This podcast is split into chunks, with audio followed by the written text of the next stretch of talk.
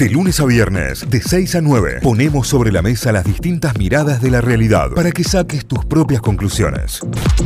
Y ahora vamos a repasar los diarios. Repasamos portales informativos a esta hora. La Voz del Interior, la voz.com.ar. Capital buscan llevar el agua a 100.000 habitantes. Hace un año Martín Yarlora se hizo cargo del contrato con las empresas y de, con la empresa Agua Cordobesa. Eh, aguas cordobesas. En la capital ya se realizaron obras en 18 barrios y asentamientos y se harán en, en otros 18 sitios. Hay que tener en cuenta que no toda la ciudad de Córdoba y sobre todo en lugares donde se ha ampliado últimamente y se ha extendido, no hay agua potable, agua de red y esto es realmente una complicación eh, y en el fondo termina siendo una complicación sanitaria además, ¿no?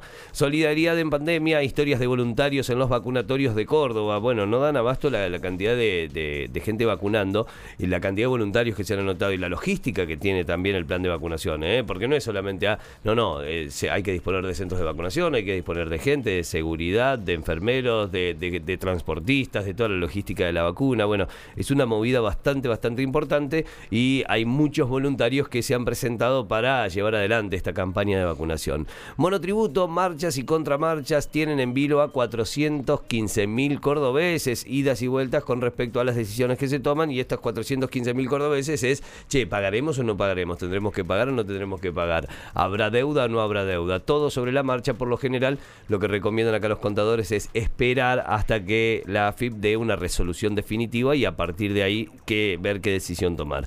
Esta semana podrían llegar 330 mil vacunas a Córdoba, ¿eh? atención porque tiene que ver con las que estarían llegando al país, está directamente relacionado con esto, llegarán dos vuelos en las próximas horas. El peor costado del frío, cinco muertos por monóxido e incendios en solo tres días en Córdoba. ¿eh? Tremenda esta parte. Hay que hacer chequear siempre la calefacción, hay que hacer chequear siempre eh, todos los calefactores o cualquier elemento con los que nos estemos calefaccionando, porque esto es lo que pasa, ¿no? Es el enemigo invisible, el asesino invisible, el monóxido de carbono. Escándalo, robo en el seno de la justicia de Córdoba y hay algo que huele feo. Se robaron computadoras dentro de una de las oficinas, donde para acceder tenés que conocer el lugar es lo que dicen los testigos, por eso se apunta a que haya sido alguien con mucho conocimiento y manejo de los espacios, manejos de este lugar y de todo, de todo lo que esté alrededor, porque no había cámaras también, por donde ingresaron, por donde se metieron, por donde sacaron las cosas y demás. Algo huele raro en la justicia de Córdoba. Argentina-Paraguay por Copa América, esta noche probables formaciones.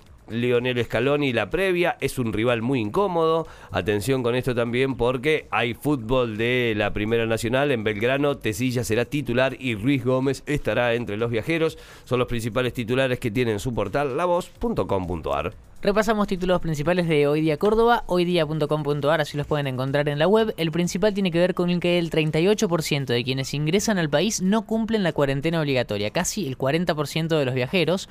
No puede ser que algunos no entiendan todo lo que se pone en juego, esto lo dijo la directora nacional de Migraciones. Esta semana se realizaron 747 inspecciones a domicilios declarados, tiene que ver con la cantidad de gente que regresa al país o que ingresa al país y que no cumple la cuarentena obligatoria, ¿no? Y bueno, está en nosotros, en los que volvemos, si volvemos de viaje, de, cumplirlo. El otro día veía en Instagram a Agus de Pasaje en Mano, la en Instagram, eh, que contaba que viajó a Buenos Aires y que si estás más de 24 horas tenés que ir a Isoparte. Claro. Bueno, pero no hay en Aeroparque eh, centro de, Isop, de Isopado, así que tenés que ir, por ejemplo, a la rural en Buenos Aires a otro lado. Y ella contó que fue todo y alguien le preguntó, che, ¿y quién te controla? Nadie. Pero bueno, está en nosotros cuidarnos. está en vos, tal cual. Así que bueno, es el título principal de, de hoy de Córdoba, ese porcentaje, el 40% de gente que ingresa al país y no cumple la cuarentena obligatoria. Las transferencias desde Nación subieron 150 mil millones de pesos en 2020, gracias a las, transferencias enviadas por la Nación que subieron ese monto. En términos reales, durante 2020 las provincias lograron mejorar en forma sorpresiva sus cuentas públicas durante el año pasado.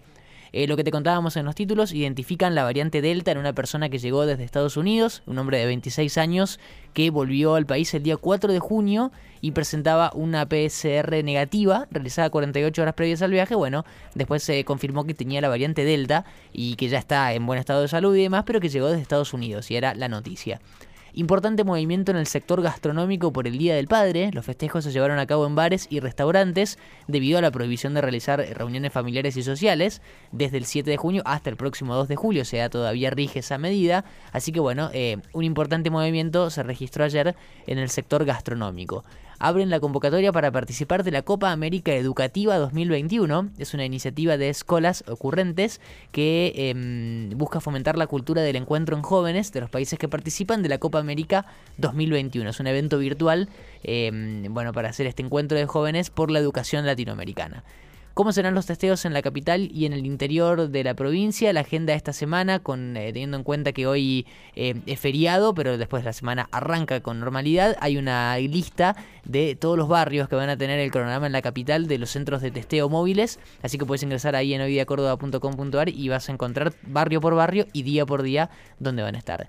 La llegada de las vacunas, más de 3 millones de vacunas que van a llegar esta semana, es otro de los títulos.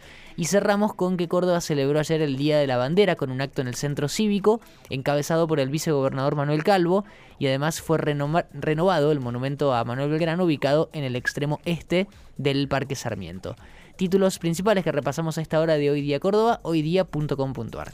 Hacemos un repaso ahora de la nueva mañana, lmdiario.com.ar. Uno de los títulos principales, este lunes llegan al país 1.134.000 dosis de la vacuna AstraZeneca. Este envío corresponde a partidas de vacunas cuyos principios activos fueron fabricados localmente en la planta de Garín. Es uno de los títulos principales que destaca el portal.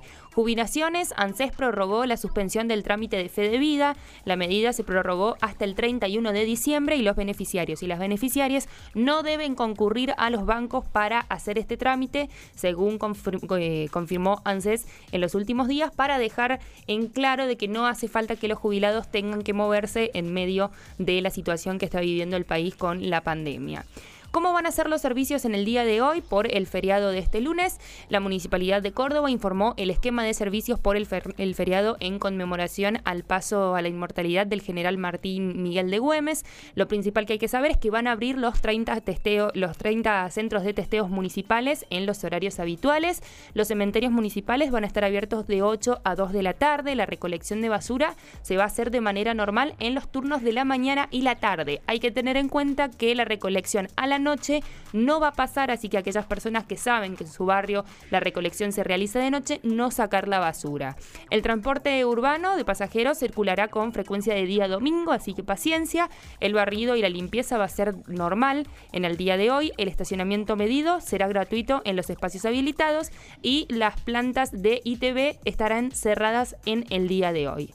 La Argentina está avanzando, es, está en la vanguardia a nivel mundial de temas de género. La ministra de Mujeres, Género y Diversidad de la Nación, Elizabeth Gómez Alcorta, destacó el avance de diferentes proyectos de géneros e iniciativas que fueron tratadas en Congreso. Y por último, hablamos del escándalo con la selección chilena que habría organizado una fiesta en el hotel. No, no, bueno, pero... Para no aburrirnos, ¿no? Para no aburrirnos en la Copa América. Arturito Vidal. Ese es Arturo Vidal, claro.